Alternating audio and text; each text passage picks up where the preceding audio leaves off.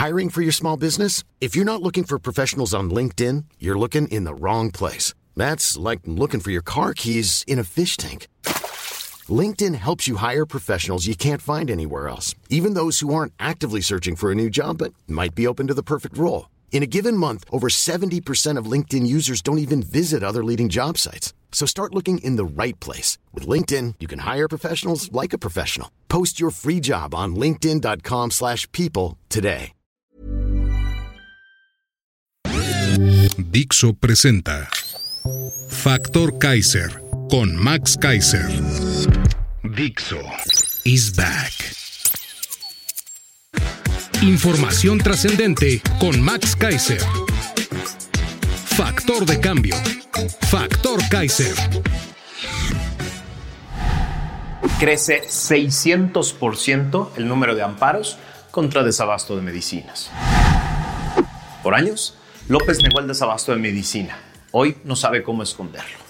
En una nota del periódico Reforma nos enteramos de que en cinco años se ha desatado una tormenta de amparos ante el desabasto de medicamentos en instituciones de salud pública.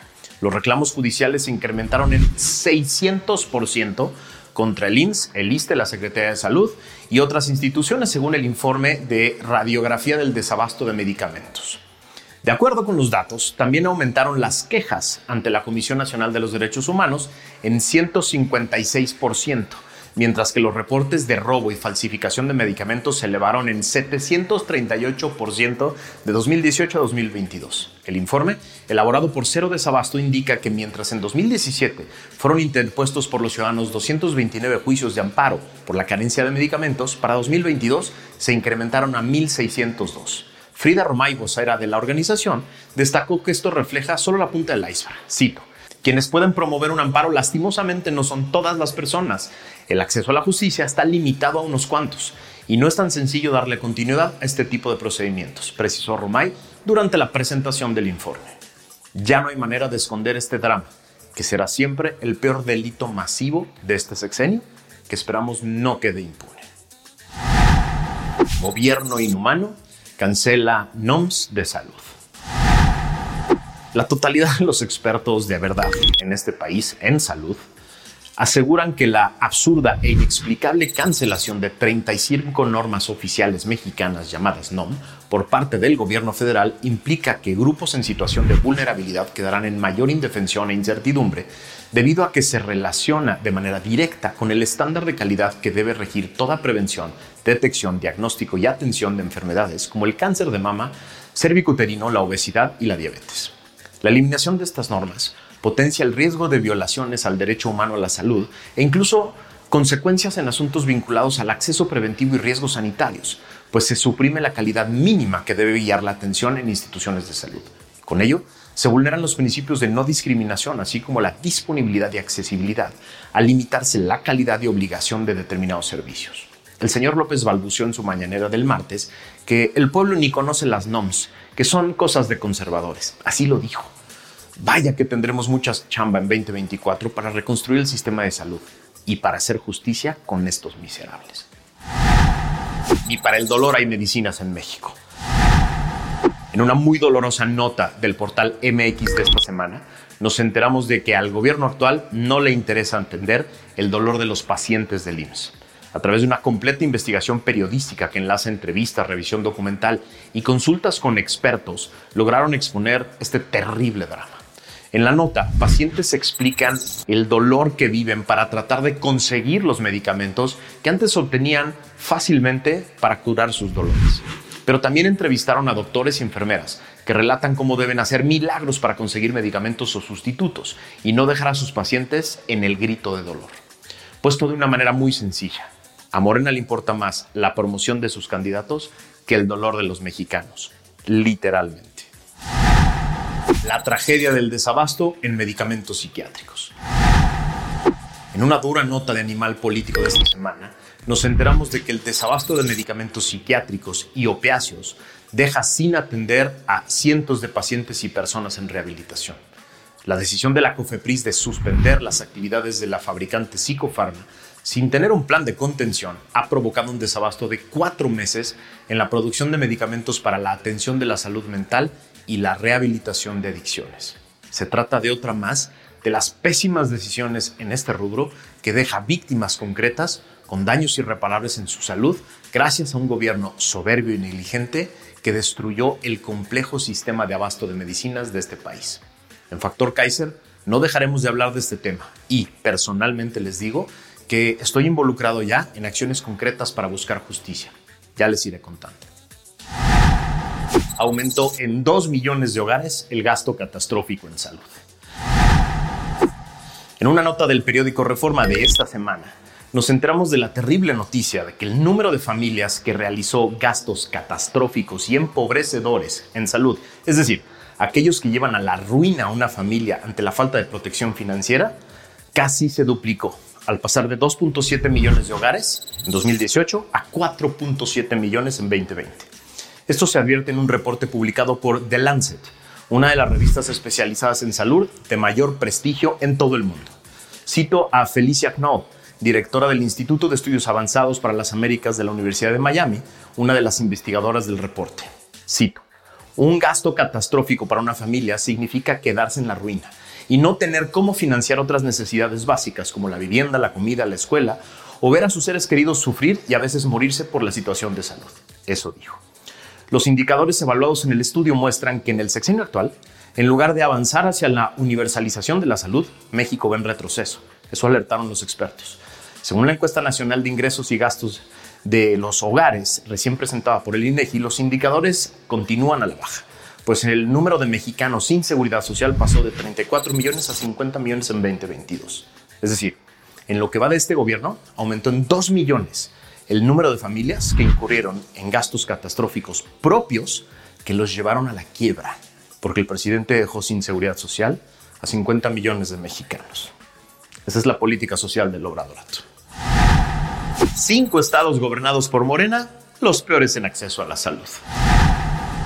Gracias a una nota de Animal Político de esta semana, nos enteramos de que el problema de falta de acceso a servicios de salud, que se agravó en todo el país entre el 2018 y el 2022, tuvo un escenario aún peor en cinco estados de los 32 entidades del país. Chiapas, Guerrero, Hidalgo, Michoacán y Oaxaca. Cinco estados gobernados por Morena.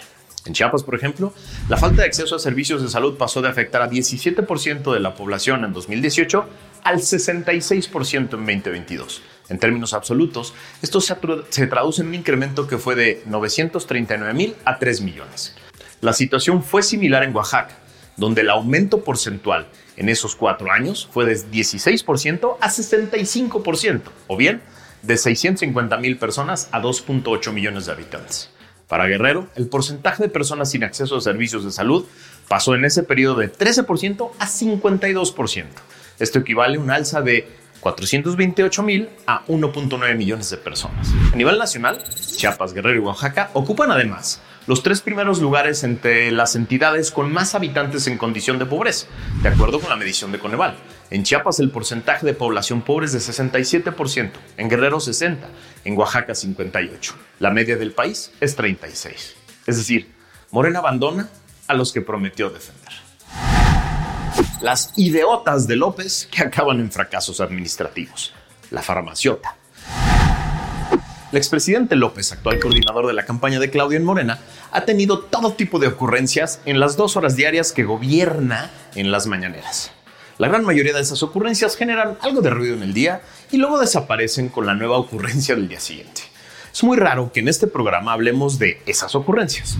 El problema es que muchas de estas ideotas de las mañaneras se han convertido en instrucciones precisas para un aparato de gobierno que ni siquiera imagina decirle que no al presidente. Desesperado porque nunca pudo resolver el problema que ellos mismos crearon del desabasto inhumano de medicinas, en una reciente mañanera, lleno de creatividad, el coordinador de la campaña de Claudia propuso crear una farmaciota en la Ciudad de México, en la que, cito, se tenga un inventario de todo, hasta las medicinas más específicas y difíciles de conseguir en el mundo.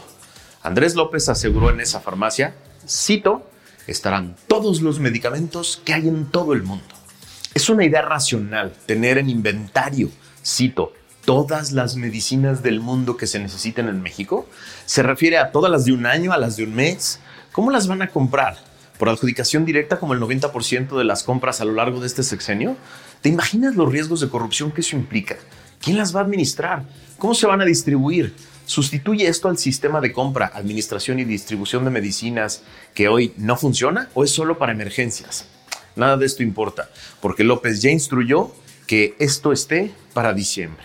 Otra idiota que nos va a salir carísima.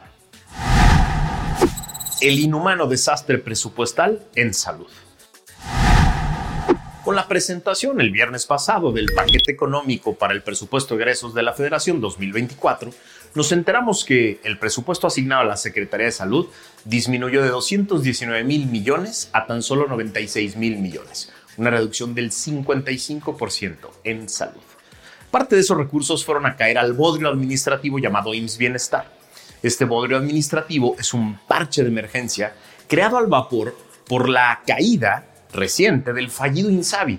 Sí, ese bodrio que trató de sustituir al exitoso Seguro Popular, pero falló tan estrepitosamente que sus propios creadores lo destruyeron y trataron de aventarle toda la responsabilidad al IMSS, que de por sí ya no podía con sus propios problemas.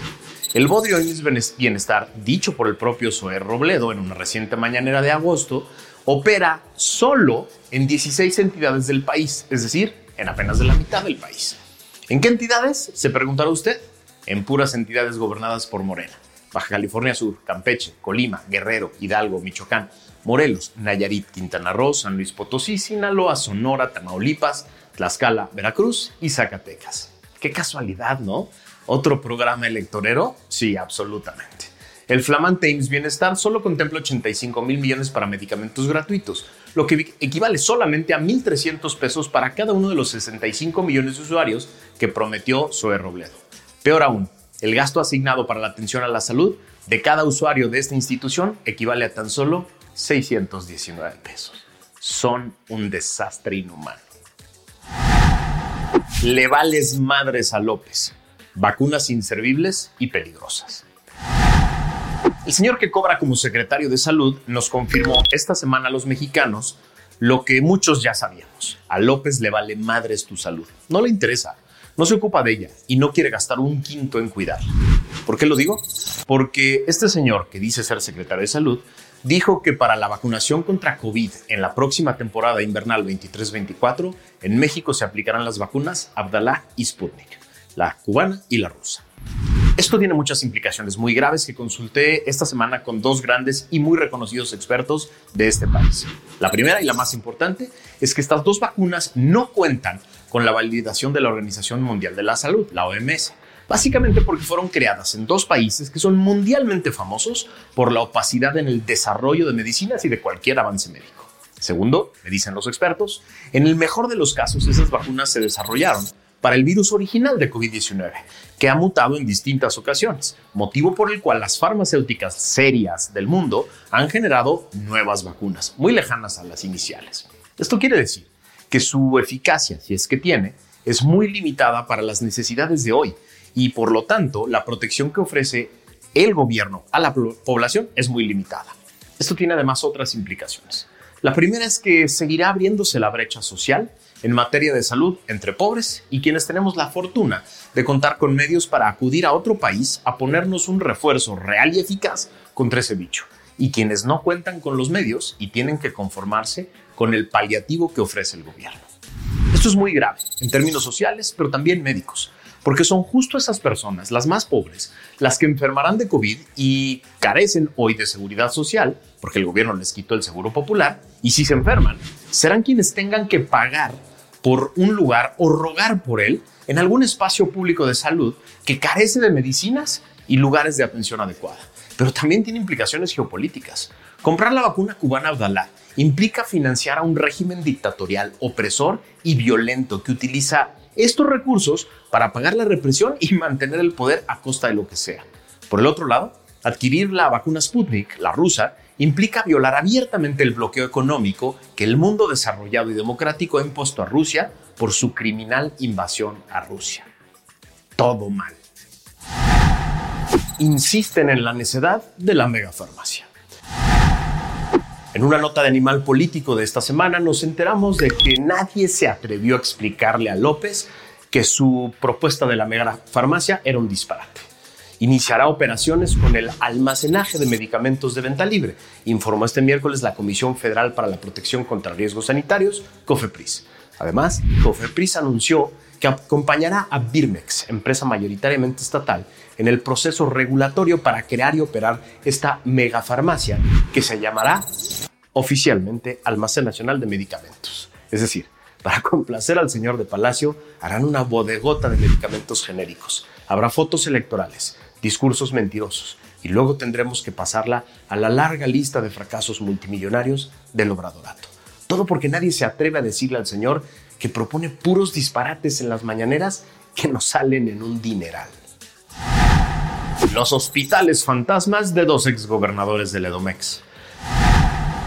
En una nota de la plataforma Animal Político de esta semana nos enteramos de que Erubiel Ávila y Alfredo del Mazo entregaron contratos para construir 10 hospitales en el Estado de México a personas que tienen vínculos claros y están ligadas al expresidente Peña Nieto y al exprocurador Murillo Caram. Y a pesar de haber invertido 997 millones de pesos en estas obras, todas quedaron inconclusas. Rubiel Ávila y Alfredo del Mazo prometieron construir 10 hospitales que servirían a los habitantes de las regiones más pobres, pero no cumplieron. Todos siguen en obra negra y no han atendido a un solo paciente pese al gasto de casi mil millones de pesos entre el 2012 y el 2017. ¿Será por este tipo de casos que el exgobernador del Mazo le entregó el Estado a Morena y el senador Ávila se pasó al verde para apoyar a Morena? Hijo, Morena parece más que un partido político, un club privado de ampones que suplican impunidad. Al desabasto inhumano de medicinas, sumen que gastaron de más. Gracias a otra investigación del Instituto Mexicano para la Competitividad, nos enteramos de que el gobierno no solo provocó un inhumano desabasto de medicinas por soberbia, corrupción e incapacidad, sino que además nos salió más caro el caldo que las albóndigas. Con el objetivo de analizar los efectos en los cambios de esquema de contratación pública y abasto de medicinas, el INCO examinó 156 mil procesos de compras de medicamentos realizadas por la Administración Pública Federal entre el 2018 y el 2022 publicados en Compranet. Los datos de esta investigación muestran que los fallidos cambios que ha intentado el gobierno al sistema de adquisiciones de medicinas derivaron no solo en el inhumano desabasto, sino que además en incrementos en precios de los medicamentos que sí fueron adquiridos. Es decir, todo mal. Esto encontró el INCO, y yo les puedo asegurar que cuando podamos auditar e investigar este desastre inhumano, no solo vamos a encontrar y documentar estas barbaridades administrativas, sino hallaremos las pruebas de los más burdos e inhumanos esquemas de corrupción. Guarden esto que les digo, porque se los estoy asegurando. Vacunas cubanas caducas, rehabilitadas por la Secretaría de Salud. Hace un mes denunciamos aquí en Factor Kaiser que el presidente era un irresponsable por obligar a los mexicanos a ponerse las vacunas cubana y rusa como refuerzos contra el COVID. En el episodio 106 de Factor Kaiser denunciamos que dos expertos en salud, de los de adeveras, me habían confirmado que esas vacunas ya no servían para cuidar a los mexicanos de este virus, y menos a aquellos que tienen factores de riesgo que hacen más probable padecer el COVID de manera grave. En ese episodio les platicaba que ninguna de las dos vacunas está aprobada por la Organización Mundial de la Salud y que solo países bananeros las han utilizado. Pues la cosa se pone Gracias a una denuncia pública del diputado Héctor Jaime, miembro de la Comisión de Salud en San Lázaro, nos enteramos de que la mayoría de los lotes de las vacunas cubanas que piensan utilizar ya están caducas desde agosto de este año. En una más de la larga lista de decisiones absurdas de este gobierno, en un oficio de la Secretaría de Salud se amplió la caducidad. Sí, así como lo escuchas. Para no hacer el ridículo, la Secretaría de Salud le cambió por oficio la caducidad a los lotes caducos y se les extendió seis meses más. En su conciencia va a quedar la muerte y los padecimientos graves de muchos pacientes que se sentían protegidos contra el COVID porque se pusieron esta vacuna que el gobierno les dijo y sucumbieron ante un virus que ya no debería de ser una amenaza para la población.